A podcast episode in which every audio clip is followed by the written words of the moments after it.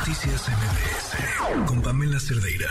Muero ya de ganas de ver esta película y muero de ganas de ver esta película después de haber leído a Susana Moscatel con su reseña, eh, no solamente como alguien que sabe del arte, que entiende y que además escribe profundamente bien, sino además con una honestidad muy personal sobre el tema, lo que le permite identificarlo, verlo y compartirlo desde un lugar muy especial. Susana, ¿cómo estás? Buenas noches. Hola Pam, gracias por eso y, y, y sí, sí, tienes toda la razón. Esta es una película que no puedo verla de manera no personal y creo que esa es una exigencia del director uh, Darren Aronofsky con todas sus películas para su público, que, te, que, que de verdad te comprometas con algo que probablemente no sea fácil de ver, que seguramente va a ser doloroso, pero que al final de la historia te va a dejar algo, algún tipo de conocimiento emocional, algún tipo de travesía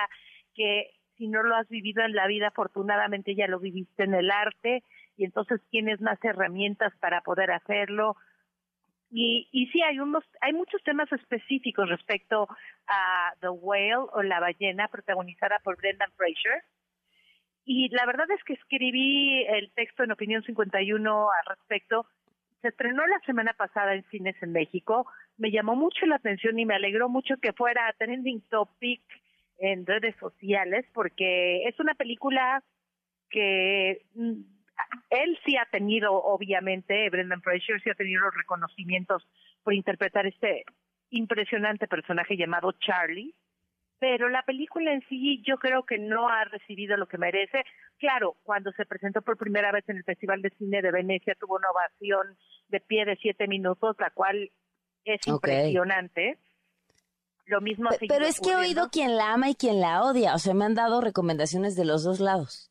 Y lo puedo entender perfectamente. Mira, yo lo que decía en el texto es que no les pido que les guste, es más, ni siquiera les pido que la vean si no la quieren ver, si no, si no están dispuestos a, a entrar con un corazón abierto. Pero lo que sí les digo es que a las personas que están acusando esta película de lo más obvio y absurdo para mí, que son temas como la gordofobia, eh, el, la explotación de, de, de, los extremos, etcétera, etcétera. Bueno, hasta hasta el que me parece más ridículo y absurdo es por qué no encontraron un actor que pesara lo mismo que el personaje para poder interpretarlo, se le está quitando el trabajo a otro actor. El personaje pesa 276 kilos. ¿Ok? No, no, no creo que haya muchos actores que puedan estar trabajando así.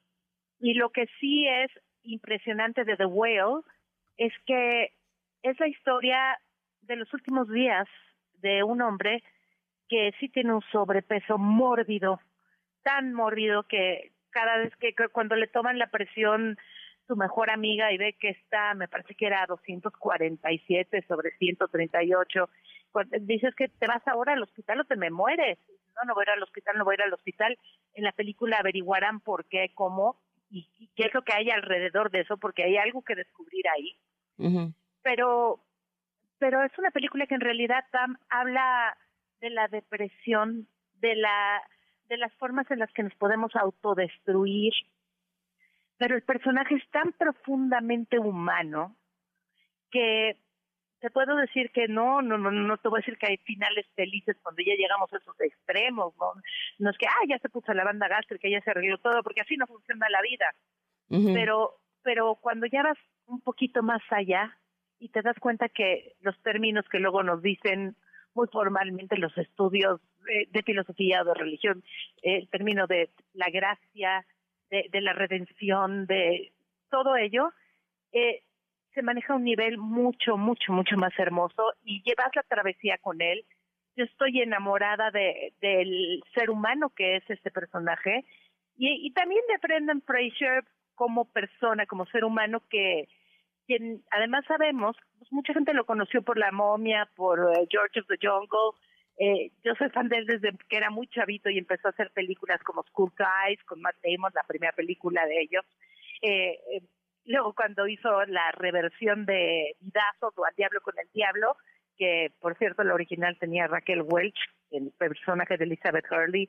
Entonces era un personaje muy popular, Brendan Fraser, y de repente empezó a tener muchos problemas manteniendo el físico que le exigían, empezó a engordar, sufrió de un acoso sexual que sí denunció por parte del director de Hollywood Foreign Press, los que hacen los globos de oro, el ex director. Por eso no fue, por eso no fue a la ceremonia. Okay. Eh, y, y sabemos, porque lo dijo después cuando ganó su premio en el, eh, en el Critics' Choice Awards, que él también, no al grado al que llegó Charlie, pero él también llegó un momento de tanta oscuridad, el no encontrar forma de salir y que afortunadamente llegó a alguien como el director de Aronofsky y le, no le dijo qué hacer, nada más lo puso en el lugar correcto y le mostró el camino que podía tomar. Entonces hay un paralelo ahí bellísimo. Ahora, yo sé que mucha gente dice, es una caricatura de... Y lo que ellos dicen, y mi conclusión también, es la historia de un ser humano en particular con una situación excesiva en particular.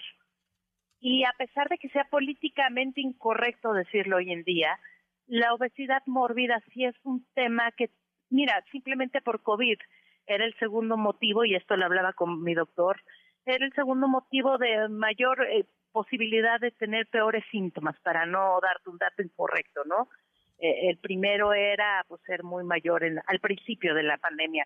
Y en términos coronarios, pues 275 kilos, sé que no es fácil de ver, pero no es la caricatura de nada, no están juzgando a nadie por tener un poquito de sobrepeso, no es esa discusión absurda de quién tiene derecho a llamar vaya, de, que tenemos derecho de decirle a la gente cómo se ve, porque nadie tiene derecho a criticarte por tu físico. Esa es la historia de él, contada desde su perspectiva.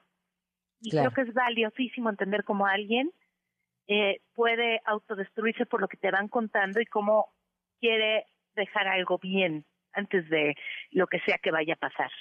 Pues ahí están, si necesitaban más razones para verlas, yo estoy segura que con lo que les acaba de decir Susana las tienen suficientes. Léanla, de verdad, este, ya no sé si la, si la película alcance a lo que tú contaste de ella, este, pero ya la pusiste en un lugar muy elevado. Es difícil de ver, es difícil de ver, yo ya la vi tres veces, la voy a ver otra vez más.